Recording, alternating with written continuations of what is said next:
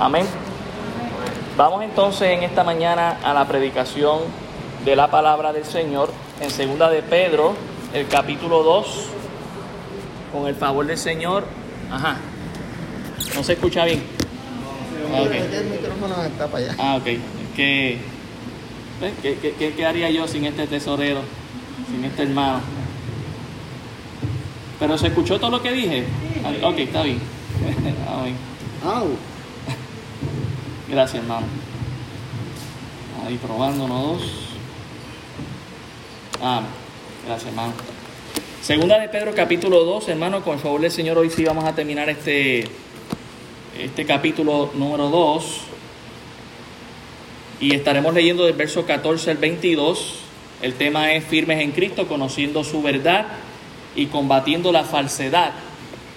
Y el título de esta mañana es Las víctimas de los falsos maestros. Las víctimas de los falsos maestros. Si pueden estar conmigo en pie, estaremos dando lectura en 2 de Pedro 2, 14 al 22. y lo he titulado Las víctimas de los falsos maestros. No, no, tenía, no tenía planificado esta, esta cuarta predicación del capítulo 2 yo quería terminarlo la semana pasada. El Señor por alguna razón me detuvo y entendí el por qué. Era porque había un cuarto tema que podíamos obtener de este capítulo, llamado así las víctimas de los falsos maestros.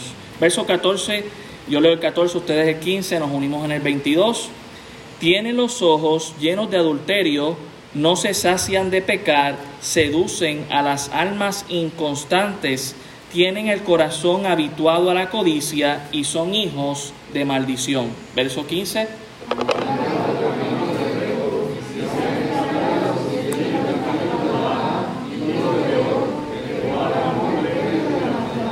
Y fue reprendido por su iniquidad, pues una muda bestia de carga, hablando con voz de hombre, refrenó la locura del profeta.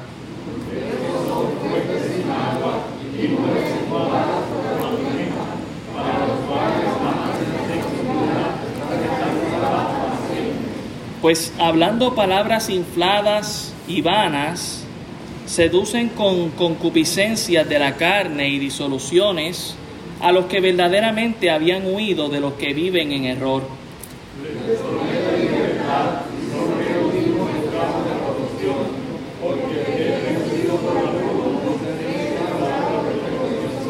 Ciertamente, si habiéndose ellos escapado de las contaminaciones del mundo, por el conocimiento del Señor y Salvador Jesucristo, enredándose otra vez en ellas, son vencidos, su postrer estado viene a ser peor que el primero.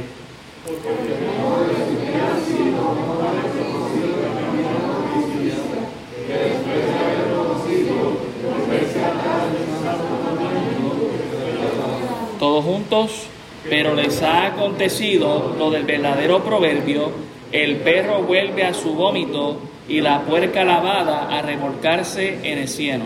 Señor, pido serenidad, paz al pronunciar tu palabra, tu Espíritu Santo guíe en este momento, Señor, para que lo que he de decir sea tu palabra y sea glorificada y llevada hacia nuestros hermanos, Señor, que sirva de ánimo, de aliento, para mantenernos, Señor, en tu palabra firmes combatiendo la falsedad, firmes en ti, Padre amado, y que no caigamos como víctimas de falsos maestros, sino que esta iglesia se mantenga pura y sin mancha, Señor, hasta tu venida.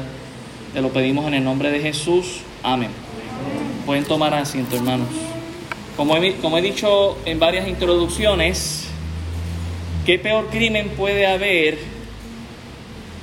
que tergiversar la palabra de Dios y enseñarla como si fuera palabra de Dios.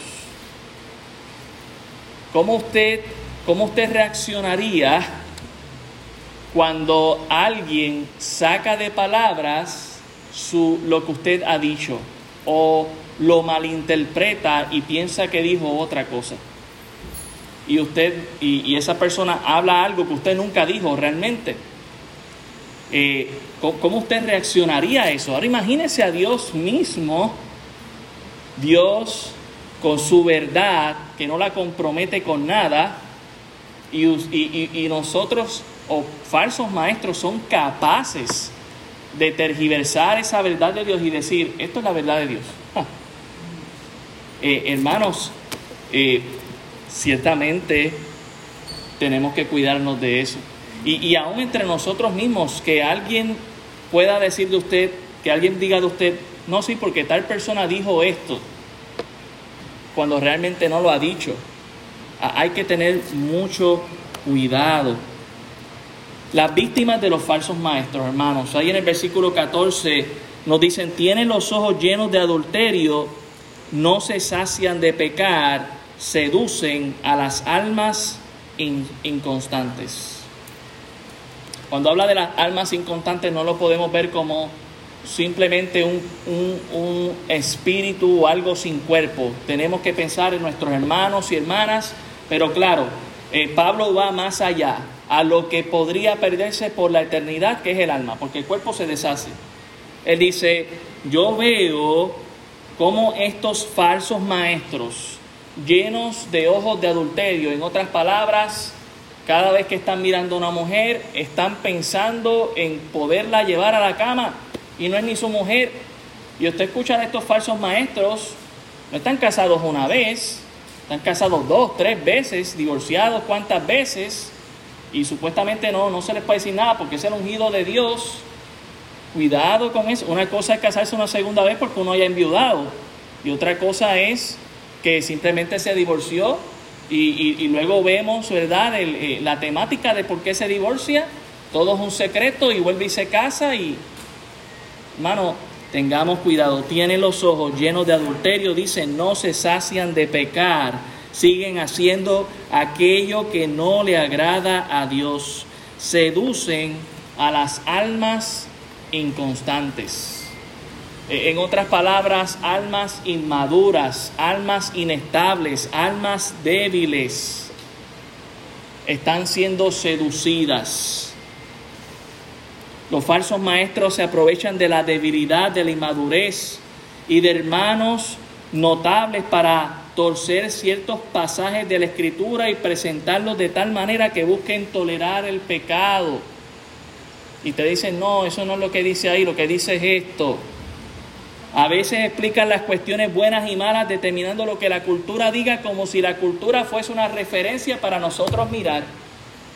Hermano, la cultura está llena de pecado. Hay ciertas cositas bonitas de nuestra cultura puertorriqueña, pero lo que no refleje la gloria de Dios, la santidad de Dios, no tenemos por qué aprobarlo. Por más bonito que se vea les dicen que si aún las cosas malas se hacen con amor, cuentan, ¿verdad? Eh, eh, si nosotros hacemos cosas malas, aún si las hacemos con amor, no hay problema alguno. Hermano, el amor no es una excusa para hacer las cosas mal.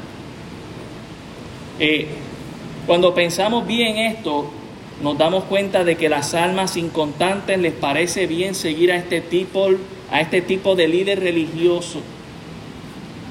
Porque le pasa el pañito al pecado, le parece bien eso, no hay problema, pues vamos a seguirlo. No, hermano, hay que cuidarnos de eso.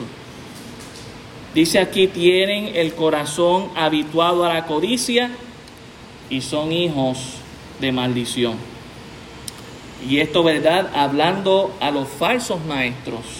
Pero me preocupa el verso 14, el corazón que tiene Pedro está mirando a las almas inconstantes aquellos que son débiles, inmaduros en la fe, que son inconstantes. Es decir, hermanos, ¿sabe que un hermano así no se ve así? Un hermano débil a veces no se ve débil.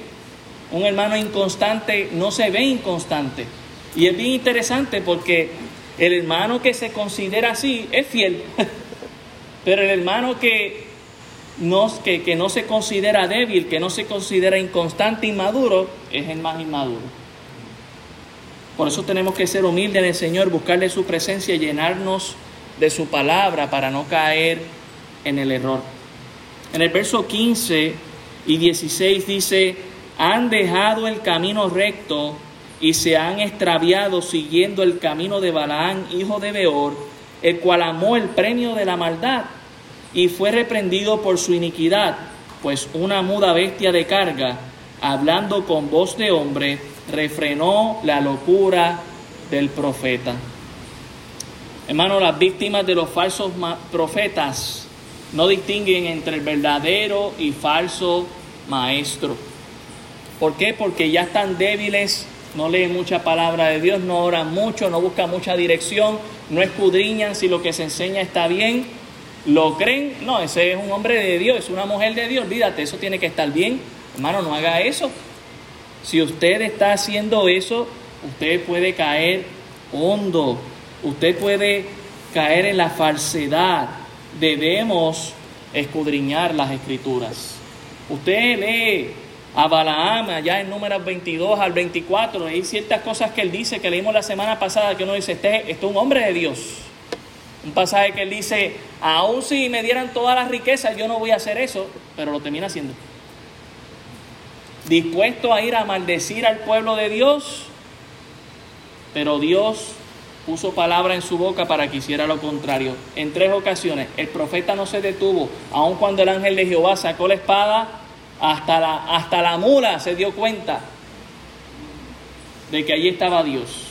Y si no llega a ser porque la mula se detiene, el profeta hubiese sido decapitado por el ángel de Jehová. Y le dice, tu camino es perverso, pero note cómo el profeta le dice, sí Señor, pero ¿tú quieres que yo continúe o me devuelvo para casa? Es como que, ¿me das permiso, Señor?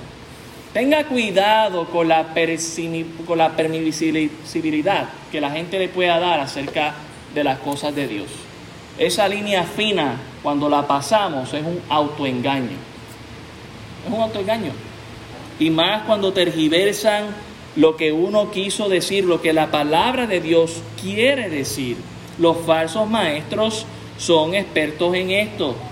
Así como hay personas que piensan que todas las religiones son iguales, cuando sabemos que fundamentalmente son diferentes, muy diferentes. Superficialmente, todos hacen cierto tipo de adoración a un Dios, celebran ciertos cultos y ceremonias religiosas y todo parece igual. Pero cuando nos metemos en las profundidades, en el estudio bíblico, en lo que practicamos y creemos, ya es muy diferente. Y tenemos que tener cuidado porque no todas las religiones llevan a Cristo. De hecho, Cristo dijo, yo soy el camino, la verdad y la vida. Nadie viene al Padre sino por mí. El verso 17, repasando, nos dice aquí, estos son fuentes sin agua, nubes empujadas por la tormenta, para los cuales la más densa oscuridad está reservada para siempre. Las víctimas de los falsos maestros no pueden distinguir entre una falsa enseñanza y una verdadera enseñanza. Porque con la falsa enseñanza ellos se sienten llenos. ¿Y sabe por qué pasa eso? Porque usualmente, hermanos, las víctimas de los falsos maestros ni tan siquiera son creyentes o verdaderos creyentes. Quizás han profesado ser creyentes, Quizás hicieron una oración, pero no fue de corazón. No confesaron realmente con su boca. Repitieron a los papagayos sin pensar bien en la decisión que estaban tomando. Quizás se bautizaron, quizás empezaron a cantar, a servir y a hacer diferentes cosas, pero al final del día no eran de Dios. la víctima del falso maestro no distingue entre una falsa enseñanza y una verdadera enseñanza. ¿Por qué? Porque con la falsa enseñanza ellos se sienten llenos, satisfechos, mientras que un verdadero creyente que ha profundizado en la escritura, rápido que escucha algo raro de un predicador, se le enciende, el, Espíritu Santo está diciendo, hay, hay algo raro que está diciendo ese predicador, ese pastor, que no es correcto, que no es bíblico. Y uno rápido se inquieta porque sabe que no, es, que no es correcto lo que se está enseñando. Un verdadero creyente podría captar rápidamente que la enseñanza falsa, aunque esté llena de mucha palabrería bonita, no necesariamente viene de Dios. Y, debemos cuestionarnos eso cuando todavía quizás seguimos escuchando falsos predicadores y que pensamos que nos van a traer una buena enseñanza, una enseñanza nutrida de la palabra de Dios que va a animarnos a aumentar nuestra fe, que va a animarnos. Tenemos que cuestionarnos eso, hermano. Mire el versículo, el versículo 17, estos son fuentes sin agua, es decir, ¿verdad? Aquí en Puerto Rico muchas veces hay muchas fuentes sin agua, quizás porque se estrena al principio y una chulería y después ya no hay para pagar el agua.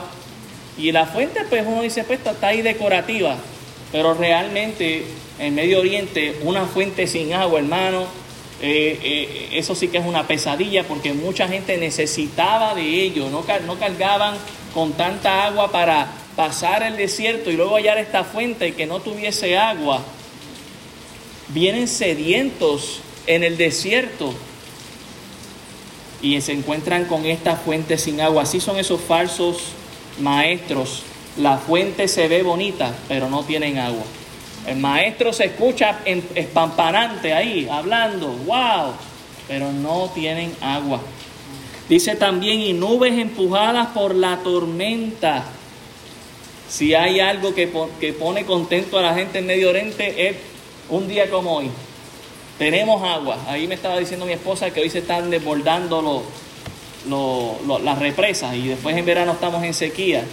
Hay que hacer una mejor planificación y tener más represas, buscar otro sistema.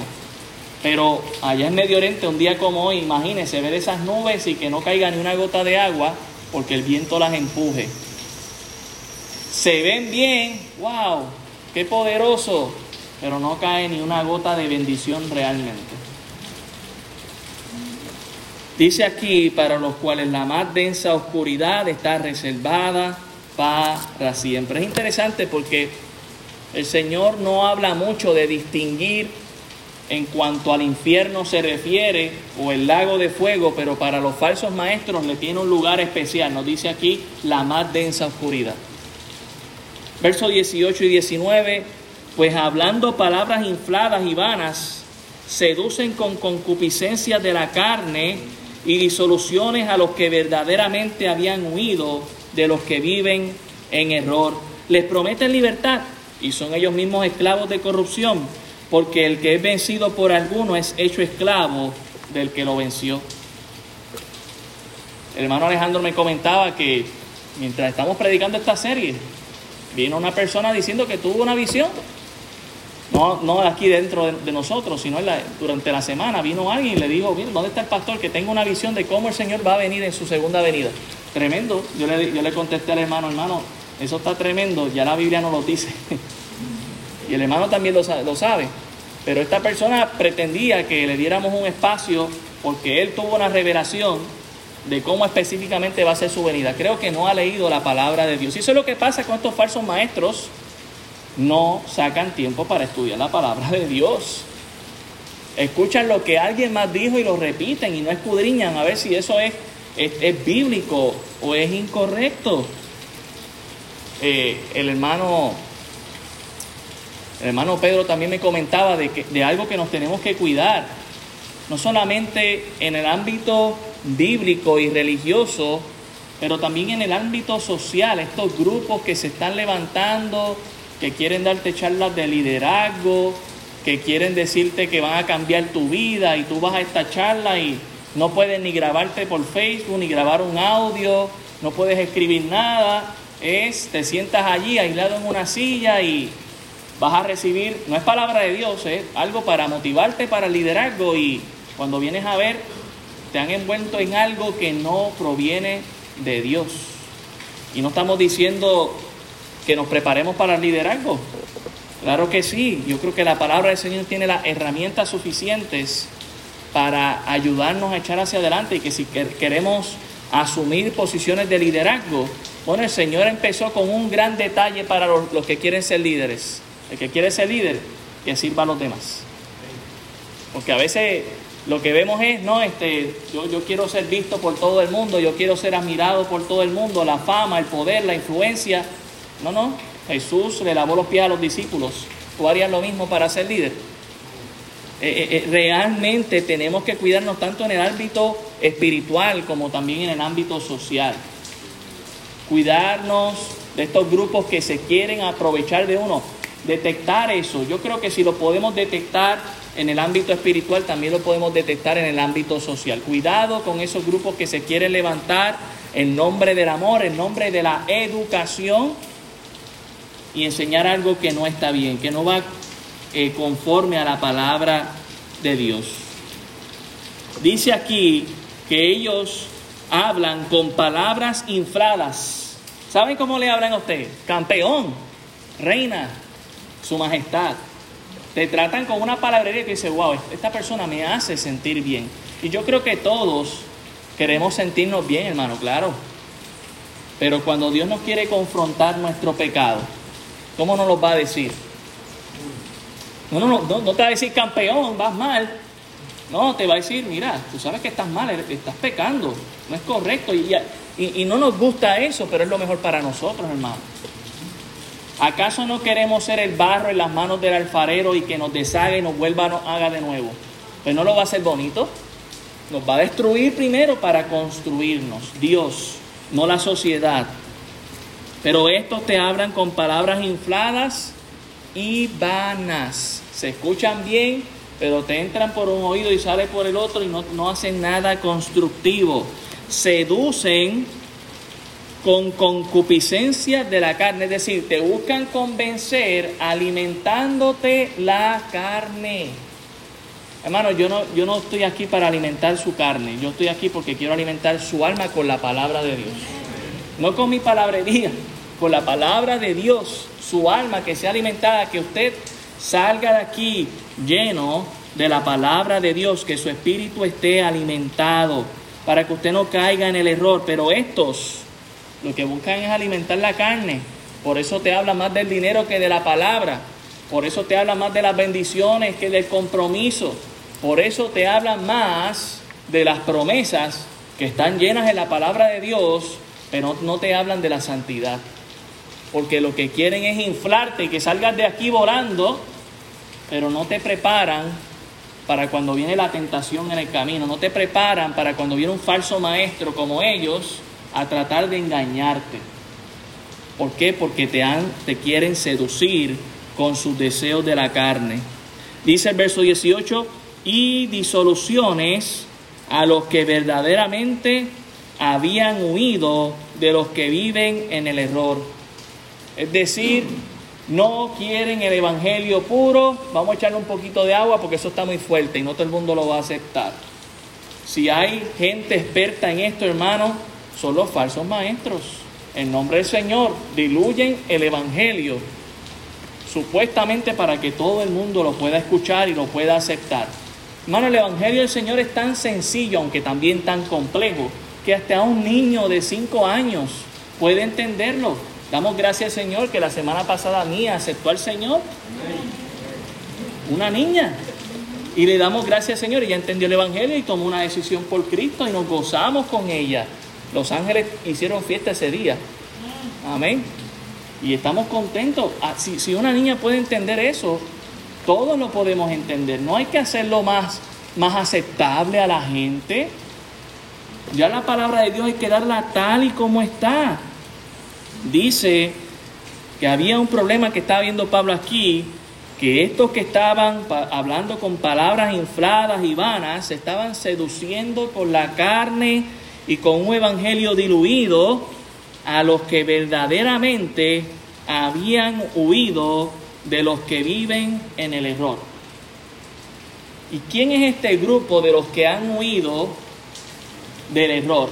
Este grupo no necesariamente son creyentes, pero son gente que quieren hacer las cosas bien moralmente y saben que hay un Dios y empiezan a visitar la iglesia y empiezan a buscar a Dios y a, tratar de hacer las cosas bien, pero todavía no han tomado una decisión por el Señor. Es más, como tienen ese corazón genuino de querer buscar a, Dios y no pueden distinguir que no toda iglesia habla bien la palabra de Dios, es probable que se topen en una iglesia de falso maestro. E, ese es el problema. Están han huido del error, no quieren estar mezclados con esta sociedad y con el pecado, pero hay una gran probabilidad de que a la iglesia que vaya no se está predicando palabra de Dios. Lo que se está predicando allí es fábula, es testimonio. A, mí, para mí es muy interesante escuchar predicaciones que es solamente testimonio. Mire, cuando usted escuche una predicación así, salga corriendo de allí. Eso no es palabra de Dios. Ah, el testimonio podría ser poderoso, claro que sí. Pero ¿a qué hemos venido aquí? ¿A escuchar el cuento de alguien o escuchar palabra de Dios? Eh, eh, sé que quizás estoy siendo duro, hermano, pero es la palabra de Dios. Dice aquí, verso 19, les prometen libertad. Hoy vamos a desatar o atar. Hoy vamos a declarar. Somos libres. Mire, hermano, ya somos libres en Cristo. No hay que declarar eso. Ya el Señor lo hizo en la cruz del Calvario, muriendo en nuestro lugar y resucitando, dándonos esperanza. Somos libres. ¿Qué, ¿Qué, libertad nos tienen que prometer? Ninguna, ya lo somos en el Señor. Ah, pero es que, pastor, yo todavía estoy peleando con ciertos vicios, con ciertas cosas en mi vida. Todos lo estamos. Todos tenemos algo con lo que tenemos que batallar y echar hacia adelante y dejar eso atrás. Se llama santificación. Pero ya somos libres de, de todo error, hermano, de todo pecado. Pero dice que ellos aunque prometen libertad, son ellos mismos esclavos de corrupción. Han caído en su propio engaño. ¿Sabe qué es lo, lo más peligroso del falso maestro? ¿Y qué es lo que lo hace más convincente todavía? Es que te enseñan la verdad, la, la mentira, a tal punto que ellos creen que es verdad sabiendo que es mentira. A ese punto. Te enseñan la mentira como si fuese una verdad, a tal punto que ellos mismos se creen esa misma mentira. Usted lo ve muy convencidos. Porque el que es vencido por alguno, dice el verso 19 al final, es hecho esclavo del que lo venció. Están vencidos, están derrotados, pero su cara es de victoria, su vestimenta es de victoria y sus palabras son de victoria. Tenga cuidado con eso, hermano no viene de Dios necesariamente, aunque sabemos que en Cristo somos más que vencedores. Mire el verso 20. Ciertamente, si habiéndose ellos escapado de las contaminaciones del mundo por el conocimiento del Señor y Salvador Jesucristo, enredándose otra vez en ellas, son vencidos, su postrer estado viene a ser peor que el primero.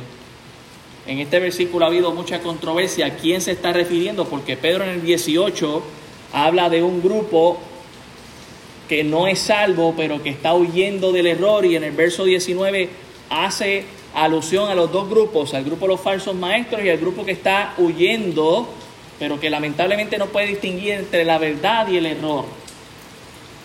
Me voy por lo que realmente algunos comentaristas han, han finalizado diciendo que se refiere a los dos grupos.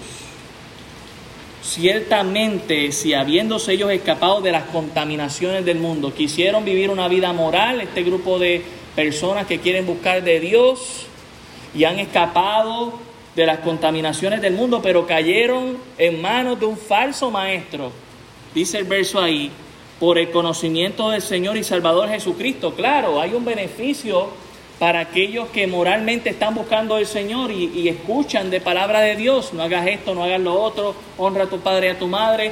Y una persona que busque ser moralmente correcta podría hacer esto, reformadamente hablando, sin aceptar al Señor y puede hasta degustar de ciertos beneficios por cumplir con la palabra de Dios. Pero note lo que dice, enredándose otra vez en ellas, son vencidos y su postrer estado viene a ser peor que el primero.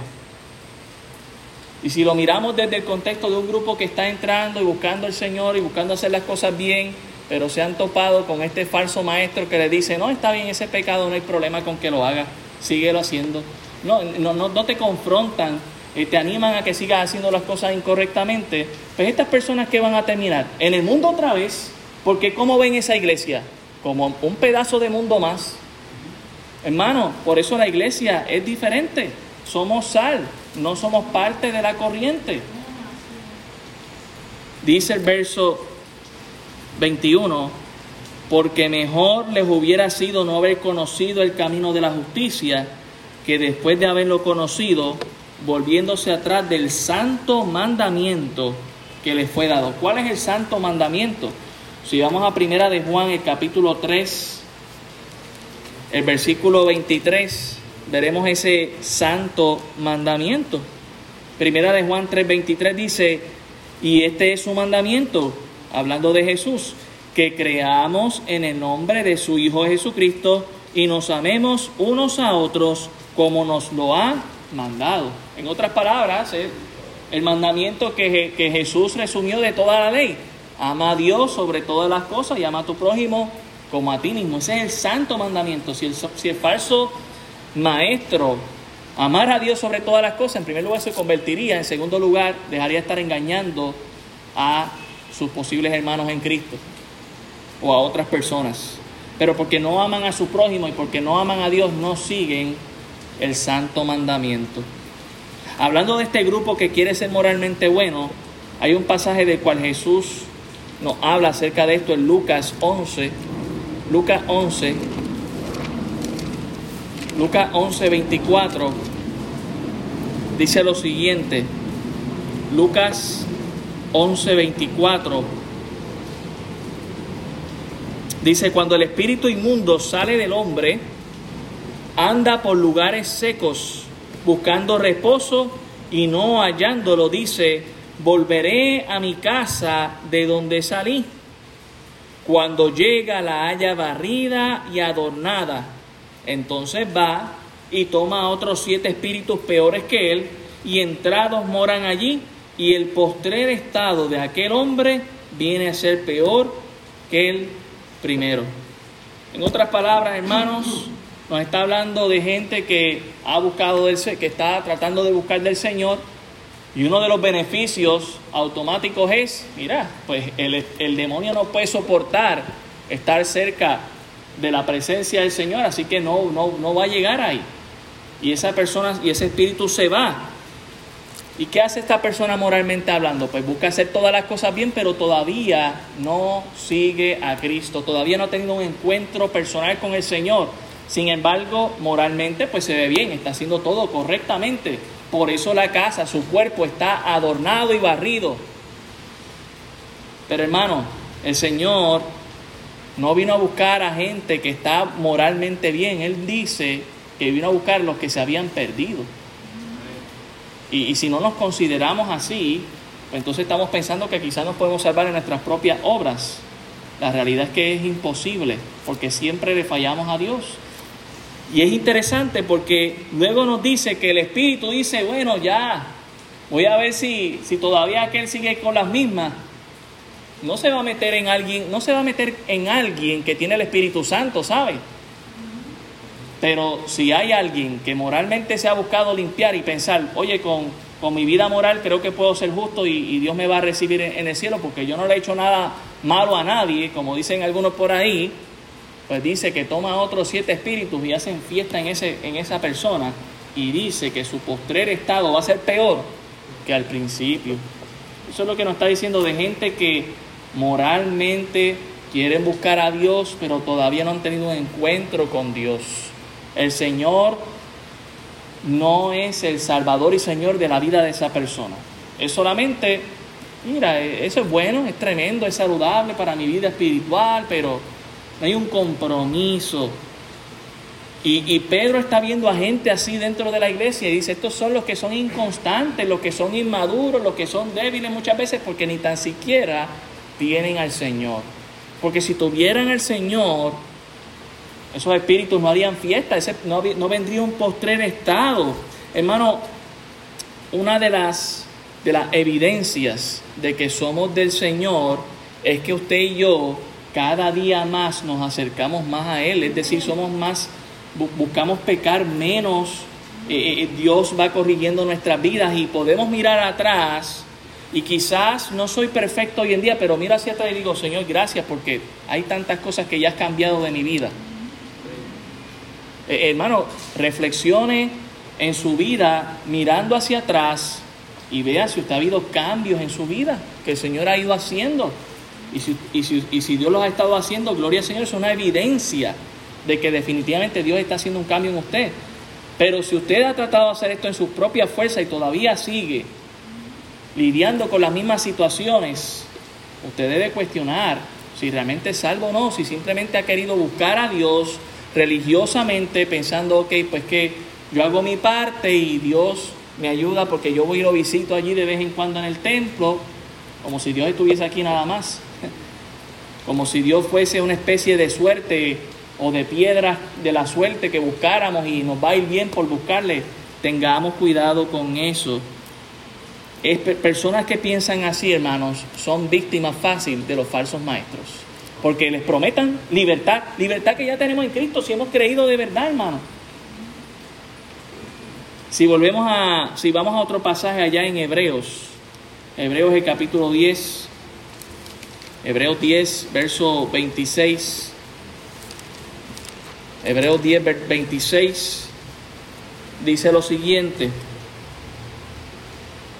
Hebreos 10, 26 dice, porque si pecaremos voluntariamente después de haber recibido el conocimiento de la verdad, ya no queda más sacrificio por los pecados, sino una horrenda expectación de juicio y de hervor de fuego que ha de devorar a los, a, los adversarios. El que viola la ley de Moisés por el testimonio de dos o tres testigos muere irremisiblemente. Nota el verso 29. ¿Cuánto mayor castigo ¿Pensáis que recibirá el que pisoteare al Hijo de Dios y tuviere por inmunda la sangre del pacto en la cual fue santificado e hiciere afrenta al Espíritu de gracia? Pues conocemos al que dijo, mía es la venganza, yo daré el pago, dice el Señor. Y otra vez dice, el Señor juzgará a su pueblo. Horrenda mano, horrenda cosa es caer en manos del Dios vivo. Y esto tanto para los falsos maestros como para aquellos que piensan que viviendo una vida justa y moralmente buena, sin, sin aceptar el sacrificio del Señor, podrían alcanzar justicia, cuando no es así.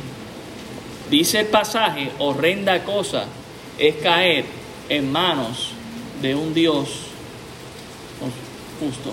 Si, pensamos eso, ¿verdad? Esta, este argumento de que el Dios de amor solamente está en el Nuevo Testamento y el Dios de juicio en el Antiguo, bueno, eso es el Nuevo Testamento. Horrenda cosa es caer en manos de un Dios vivo, del único, del que pasaría un juicio justo.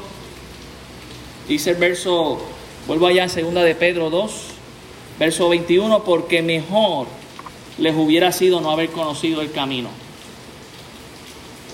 el camino de la justicia, que después de haberlo conocido, volverse atrás del santo mandamiento que le fue dado.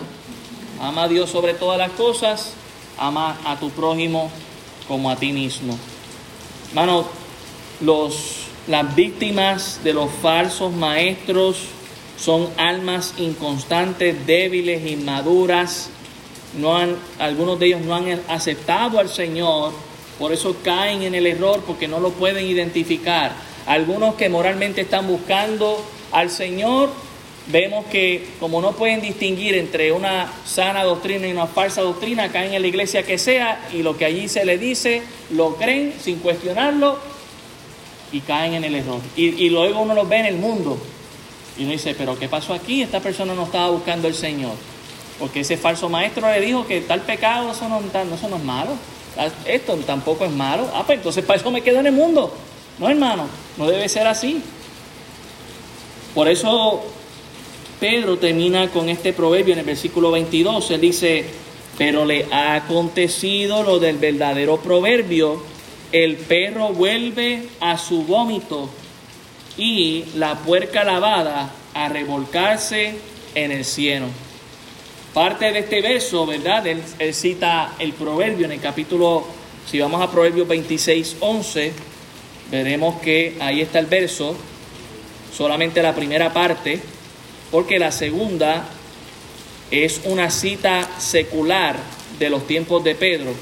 Pero allá en Proverbios 26, 11 dice, como perro que vuelve a su vómito, así es el necio que repite, o es otra palabra para vomitar, su necedad.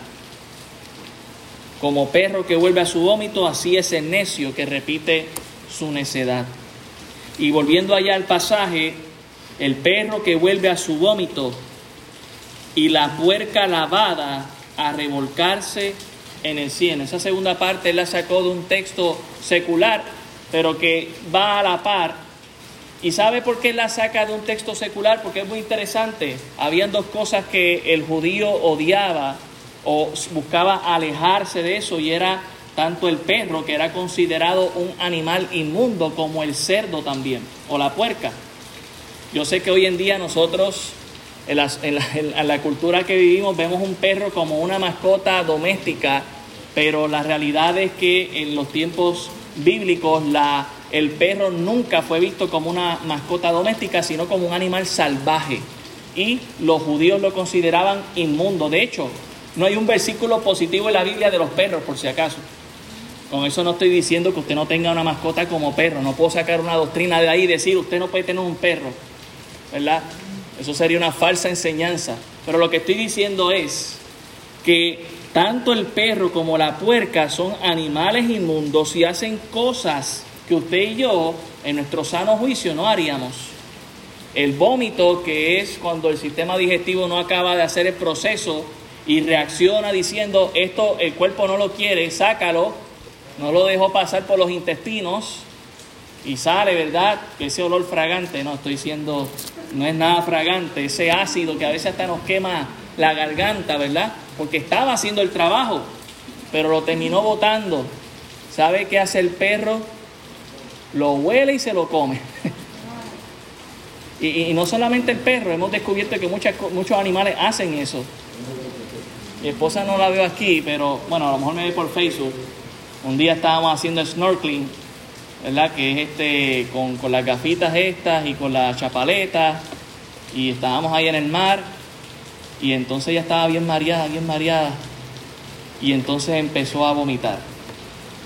Usted tenía que ver ese, esa imagen, nunca se me va a olvidar. Los, los peces comiéndose el vómito de mi esposa como si fuese pan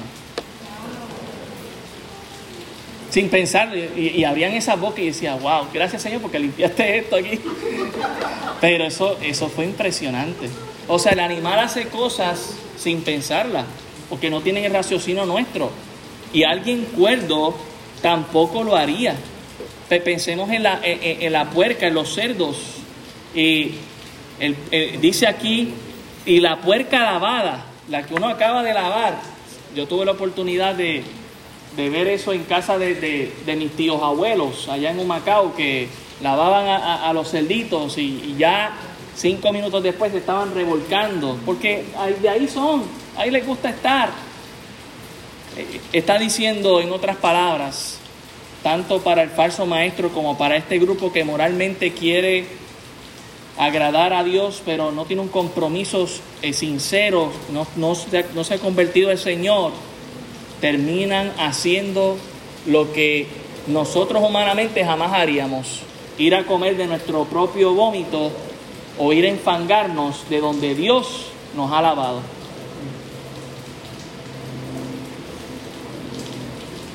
Hermanos, las víctimas de los falsos maestros van a terminar comiendo su propio vómito o van a terminar revolcándose en el fango y los falsos maestros también, porque se han creído sus propias mentiras.